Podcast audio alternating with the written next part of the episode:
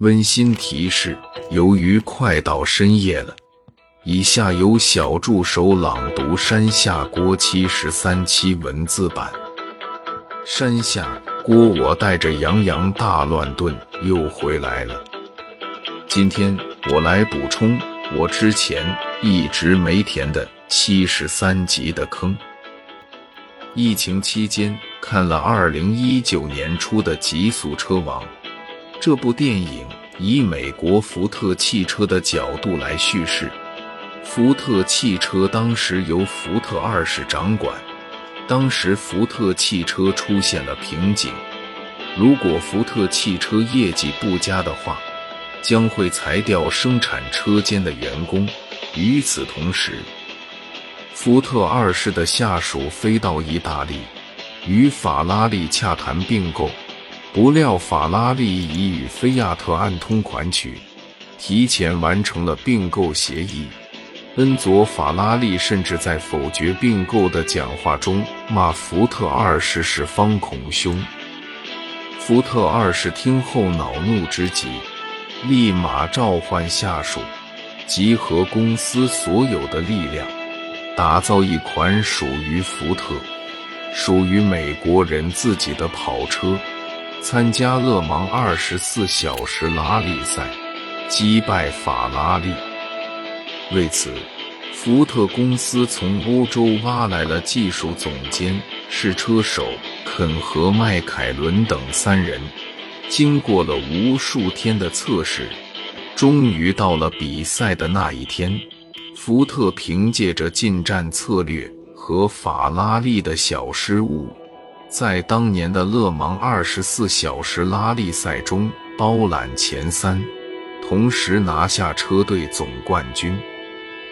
只是为了所谓福特二世的面子，试车手肯选择了降速，和迈凯伦以及另外一位车手同时冲线，最终迈凯伦拿下了勒芒二十四小时拉力赛。个人冠军。片子的结尾是唏嘘的。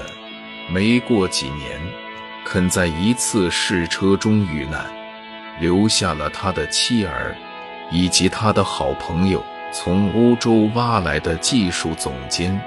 最后，在肯的妻子和技术总监的对话中结束。看完之后，感觉热血喷张。猛然想到了美国铁锈带的老白人，这部片想必能 get 美国铁锈带的老白人的高点。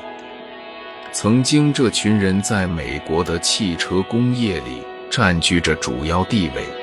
然而好景不长，二零零八年的金融海啸让美国的汽车工业遭遇重创。只有福特一家扛了过来，其他的美国车企选择了被收购或者破产重组。同样悲惨的，还有美国铁锈带的老白人被裁员、被失业、被媒体失语，他们在白左精英的媒体里没有了存在。直到二零一六年董王上台才被提及，只是这样的提及仅仅持续了五年，到二零二一年一月的那个下午，达到了最顶峰。那是一个极具烟火气的下午，董王内心预感大势已去，然而他还想最后一搏。于是，美国全国的董王支持者响应董王号召，相约首都华盛顿，参加董王举办的渔获节。随着董王一声令下，渔获节开幕了。美国全国的董王支持者以最快的速度跑向首都华盛顿最知名的建筑物。经过几个小时的比赛，美国全国的董王支持者收获满满。然而，他们怎么也不会想到，那竟是他们最高光的时刻。几天后，新政府上台，裁定董王的渔获节不合法。